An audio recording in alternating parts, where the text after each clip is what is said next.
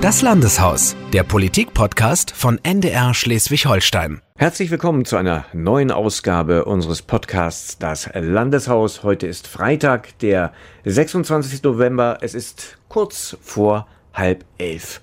Und im Landeshausstudio sind Anna Grusnick, guten Morgen. Und Julia Stein, schönen guten Morgen. Und, und ich bin Stefan Böhnke, ich bin im Homeoffice.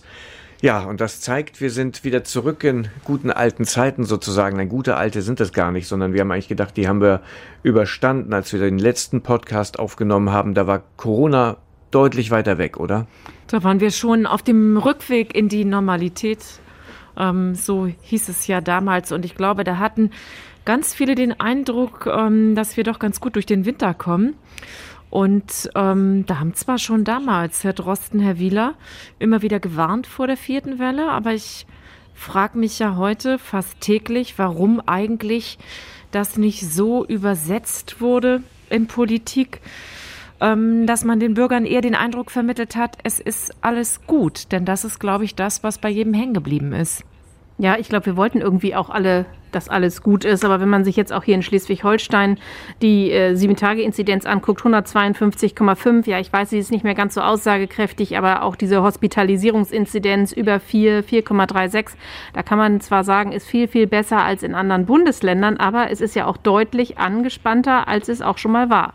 Ich glaube, im geschichtlichen Rückblick wird man sagen, dass die Bundestagswahlen in diesem Jahr das Superspreader-Event überhaupt waren, weil durch die Bundestagswahl ist, glaube ich, vieles einfach aus dem Blick geraten. Die Parteien haben sich um sich selber gekümmert.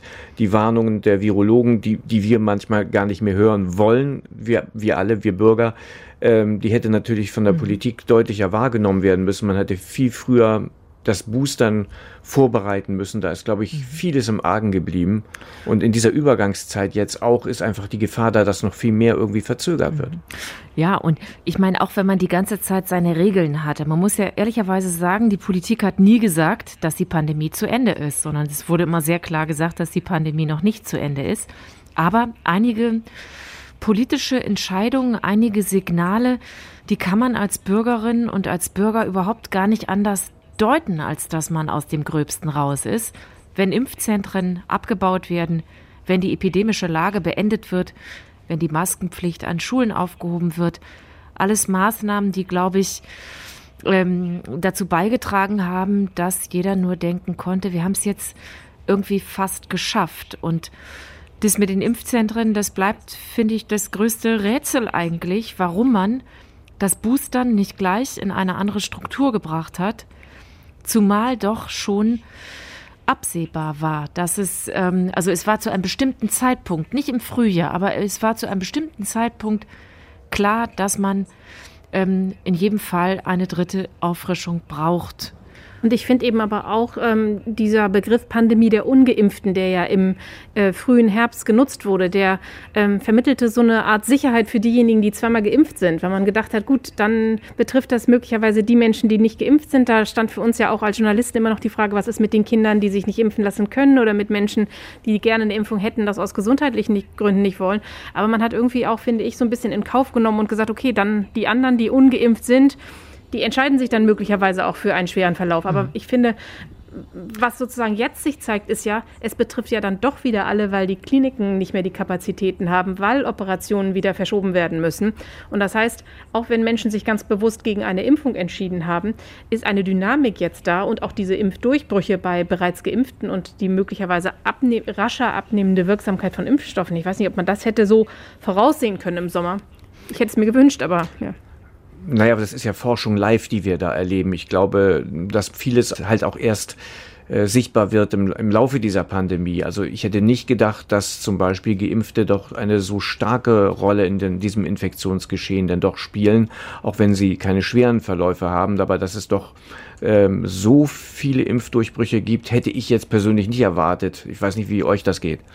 Ich weiß, ähm, finde ich immer ganz schwierig jetzt mit den Zahlen, ob das nun wirklich ähm, so viele sind. Man nimmt ja auch gerne mal die Zahlen. Ähm, äh, wie viele, die jetzt auf der Intensivstation sind, sind ungeimpft und sind äh, geimpft. Und wenn man das nebeneinander stellt. Da gibt es deutliche Unterschiede, dann, ja. Ja, da gibt es deutliche Unterschiede, aber natürlich kriegt man auch sofort den Eindruck, was so viele Geimpfte. Gleichzeitig muss man dann ja aber unbedingt die Zahl hinzunehmen, wie viele Menschen sind geimpft bundesweit. Also da steht ja sozusagen, die, die Zahl braucht man ja noch dazu, um dann wiederum zu erkennen, dass die Zahl der Geimpften auf einer Intensivstation, die also einen wahren Durchbruch erleiden, ähm, dass die wiederum gar nicht so hoch ist vergleichsweise. Ne? Und dennoch muss ich sagen, also während irgendwie anderthalb Jahre die Pandemie so eher an mir vorbeilief, weil ich keine Menschen kannten, die erkrankt waren, kommen jetzt doch die Einschläge näher.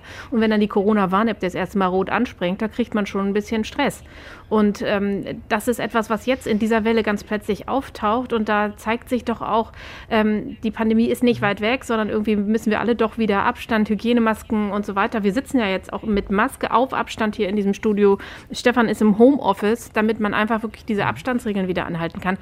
Also ja. Vielleicht nochmal zur Politik. Also ich finde, ich habe so viel Verständnis dafür, dass es ähm, eine Riesenherausforderung ist für die Politik, die Krise zu meistern.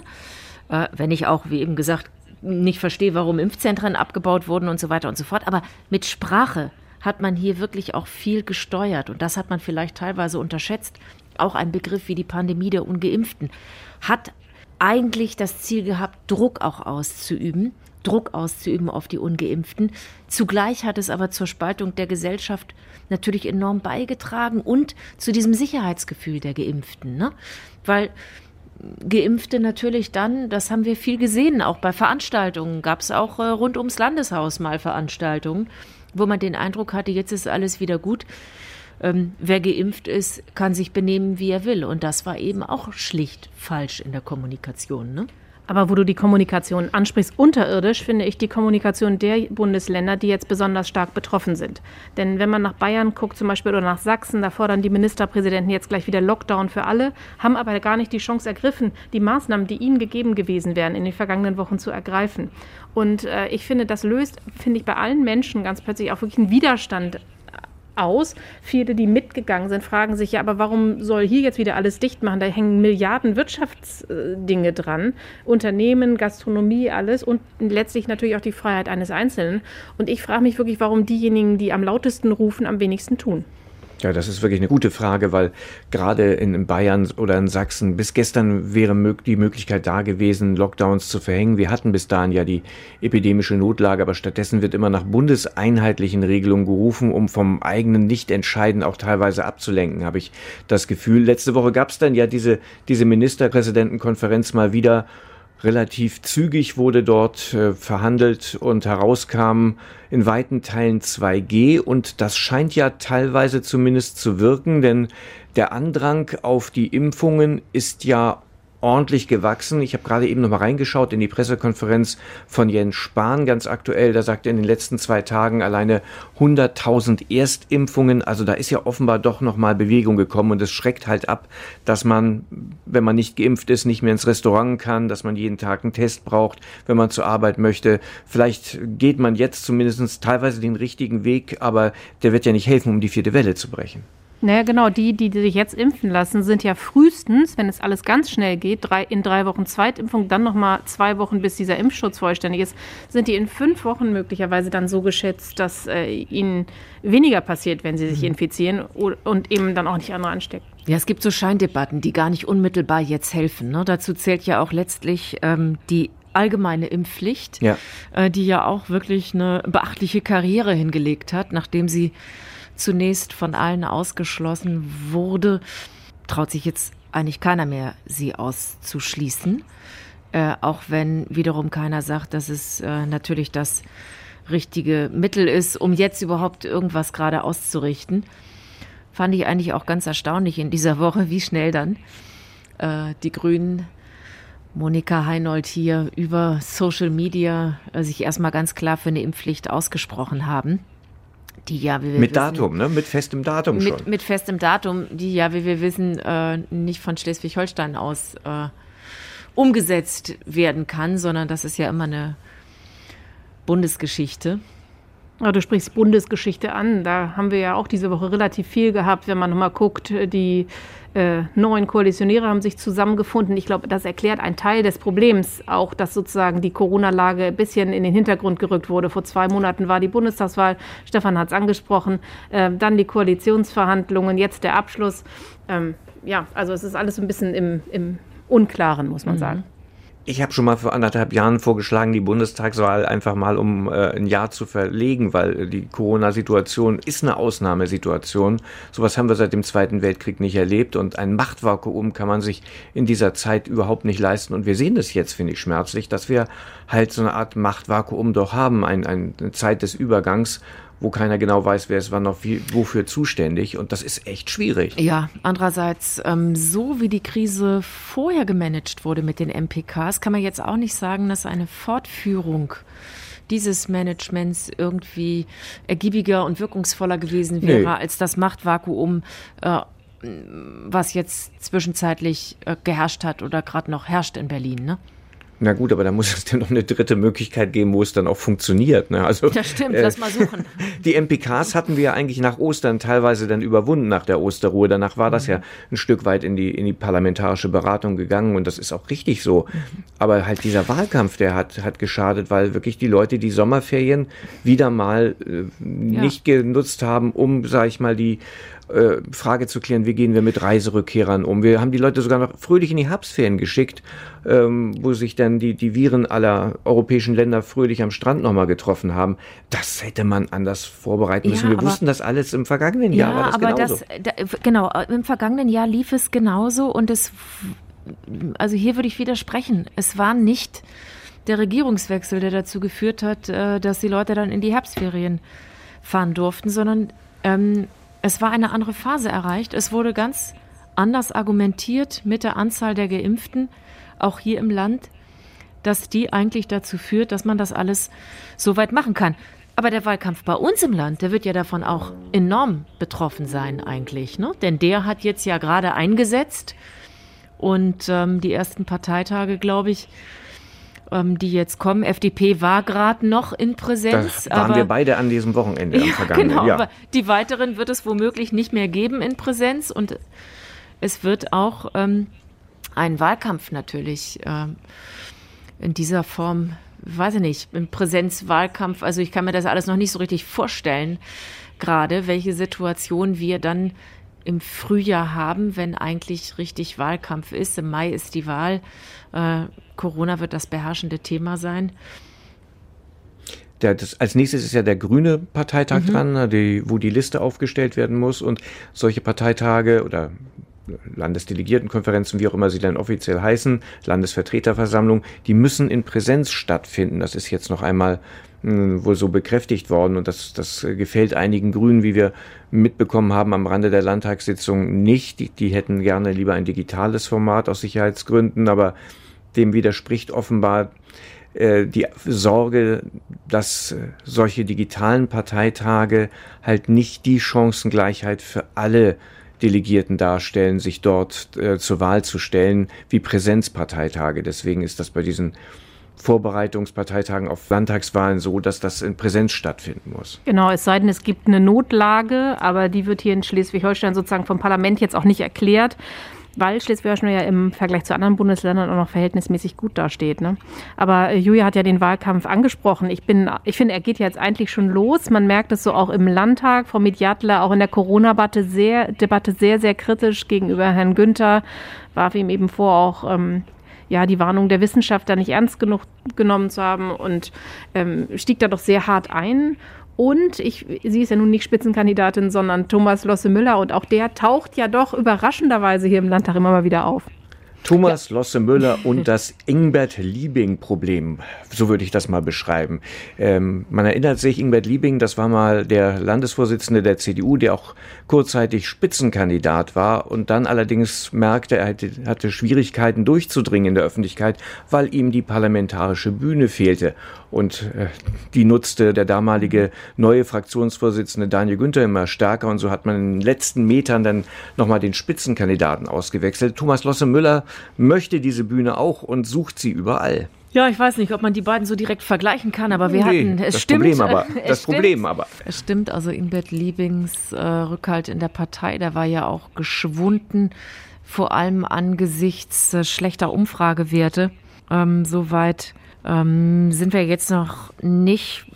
Umfragen sehen im Moment eher gut aus, aber es stimmt natürlich, das hatten wir ja auch letztes Mal schon so als Frage formuliert, dass man ähm, nachvollziehen kann, dass da im Moment einfach ein bisschen schwierig ist, die, diese Bühne auch zu finden, ähm, die Rolle zu finden und allein aus der Spitzenkandidatur heraus zu agieren, ist eben im politischen Diskurs gar nicht so einfach. Ne? Und so haben wir, glaube ich, auch, genau, heute ist ja noch eine Pressekonferenz, dann ein Pressegespräch, äh, wo dann Seppi Mediatler als Fraktionsvorsitzende hier in, äh, in den Landtag geladen hat und dann auch er dabei ist, wo ich auch zweimal gelesen habe, ob das stimmt, weil es ja äh, auch die Frage aufwirft, was das jetzt mit der Fraktion zu tun hat an der Stelle. Ne? Genau, da ist er jetzt relativ häufig zu Gast und eigentlich muss man dann einfach ja sagen, sind äh, Fraktionsarbeit und Parteiarbeit an dieser Stelle auch zu trennen. Da gucken wir natürlich auch immer ganz genau hin, dass das gerade auch in Vorwahlkampfzeiten so auch eingehalten wird. Ist trotzdem immer interessant zu hören, was die Menschen zu sagen haben, aber man muss immer genau gucken, wer hat gerade welche Rolle dann auch inne. Also die Fraktionen machen ja immer vor der Landtagssitzung ein Pressegespräch. Jede Fraktion lädt dazu ein, um für sich die Schwerpunkte der kommenden Landtagssitzung nochmal aufzuzeigen. So war es auch am vergangenen Dienstag digital. Und da tauchte auch plötzlich Thomas Losse Müller auf, der mhm. ja gar nicht der Fraktion angehört. Also da waren doch einige verwundert. Mhm. Ja, wobei ich glaube, gefragt haben wir nicht, warum es so ist. Ne? ne, vielleicht war die Verwunderung erstmal so stark und deswegen ja, fragen wir uns das jetzt. Mhm. Mhm. Trennung Partei und Fraktion. Wir sind gespannt, wie das weitergeht. Ja, explosive Geschichte. Wer da Fehler macht, muss aufpassen. Da machen es die Grünen ja geschickter. Die machen immer gleich Amt und Mandat und alles gleich getrennt und so weiter. Blicken wir mal nach Berlin. Robert Habeck soll Minister werden. Ist ja auch eine spannende Personalie. Superminister super, super Minister, Philosophenminister. Ähm, wenn man sich das aber jetzt so anguckt, ist es Ihnen ja zweimal eigentlich misslungen, Ihr Personaltableau ordentlich aufzustellen. Einmal mit Blick auf die Spitzenkandidatur, auf die Kanzlerkandidatur. Da merkte man im Nachgang, als Annalena Baerbock präsentiert war, wie äh, angefasst und beleidigt Robert Habeck über diesen Schritt war. Dann ein relativ ruhiger äh, Wahlkampf sehr ruhige, diskrete Koalitionsverhandlungen, zu denen dann ja sogar selbst Armin Laschet noch gratulierte, weil er den Stil auch äh, bemerkenswert fand. Und jetzt hat man so die letzten zwei Tage doch den Eindruck gehabt, sind die Grünen wieder so bei sich, machen ihre Flügelkämpfe und ja, eine, kratzen sich so ein bisschen die Augen aus. Ja, aber zum Glück eigentlich auch. Ne? Also ähm, ich finde das ja immer gar nicht so schlimm. Äh, Parteien, ähm, gerade die Grünen, äh, haben ja früher, haben ja eigentlich äh, die Kultur auch des Miteinander-Diskutierens, die Kultur auch Flügel zu haben. Ähm, und immer nur zu sagen, das sei alles überwunden, das kann ja gar nicht stimmen, weil eine Kultur kann sich immer nur langsam verändern. Und bis Annalena Baerbock und Robert Habeck ähm, Vorsitzende wurden, waren diese beiden Flügel auch offensichtlich. Dann galt die Partei als so vereint wie nie zuvor. Äh, das währte allerdings nur so lange, bis sich die beiden nicht ähm, oder bis sich die beiden dann eigentlich ähm, im Streit, im Konflikt äh, darum, wer die Nummer eins wird, ähm, ganz offensichtlich nicht mehr so gut vertrugen. Ja, und jetzt wird das nochmal so ausgemacht auf den letzten Metern. Ich finde das ja immer nicht so schlimm. Das ähm, ist ja eher sozusagen ein realistischer Einblick in so eine Partei. Ne?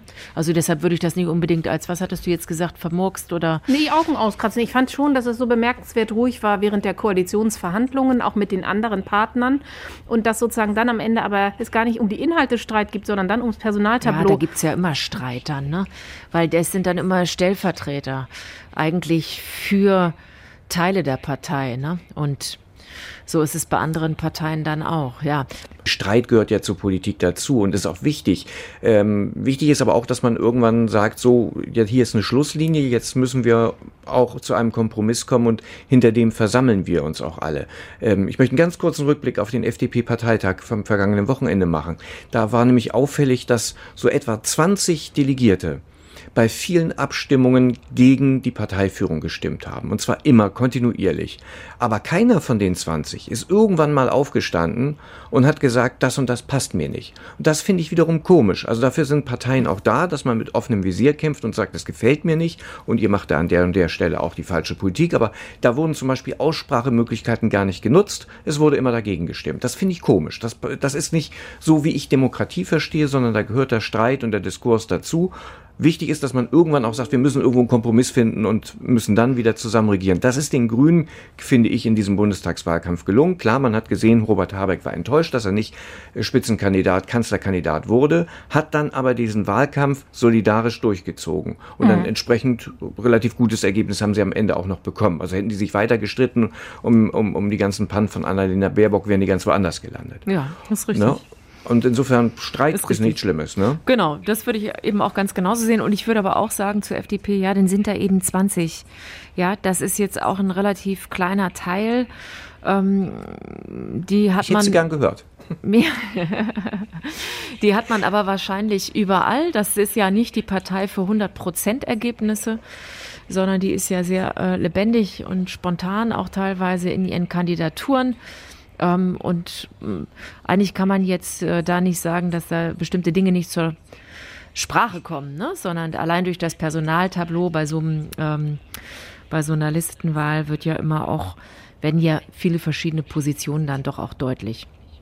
Ja, wir hatten eine Landtagssitzung in dieser Woche wieder und es ist ja immer so, dass tatsächlich auch mal Abgeordnete verhindert sind oder krank sind und andere dann aus der Fraktion einspringen müssen und dann plötzlich Reden halten müssen über Themen, von denen sie eigentlich gar nicht so viel verstehen, weil es gar nicht ihr Fachbereich ist.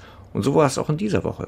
Vielen Dank, Herr Kobarski. Ich habe die Frage, wenn Sie ein so vorausschauendes Gesetz beschlossen haben, warum haben Sie denn die Ausbildung der dringend benötigten Fachkräfte rausgelassen aus dem SQKM-Modell zum Beispiel?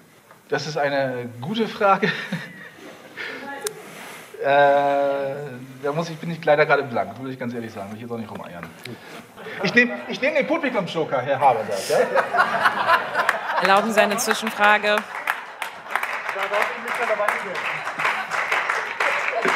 Erlauben Sie eine Zwischenfrage oder Zwischenbemerkung von der Abgeordneten Rat Hoffmann? Sehr gerne. Vielen Dank, Herr Kumbatski. Ähm, die Aussage vom Kollegen eben stimmte so nämlich nicht. Ähm, ab, ab dem zweiten Lehrjahr wird die Ausbildung der PIA im SQKM berücksichtigt.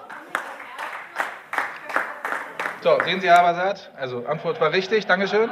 Ja. Der ist auch ehrlich. So ist es auch mal unterhaltsam im Parlament, ne? Mit Spontanität geht eben auch viel. Das nächste Mal ist dann der Telefonjoker dran. Tja, und damit sind wir auch am Ende des heutigen Podcasts. Ich hoffe, es hat Ihnen gefallen. Wenn ja, dann empfehlen Sie uns unbedingt weiter. Ein schönes Wochenende wünschen für heute Julia Stein, Anna Grusnick. Bis dann. Und Stefan Böhnke. Tschüss. Tschüss. Tschüss. Das Landeshaus, der Politik-Podcast von NDR Schleswig-Holstein.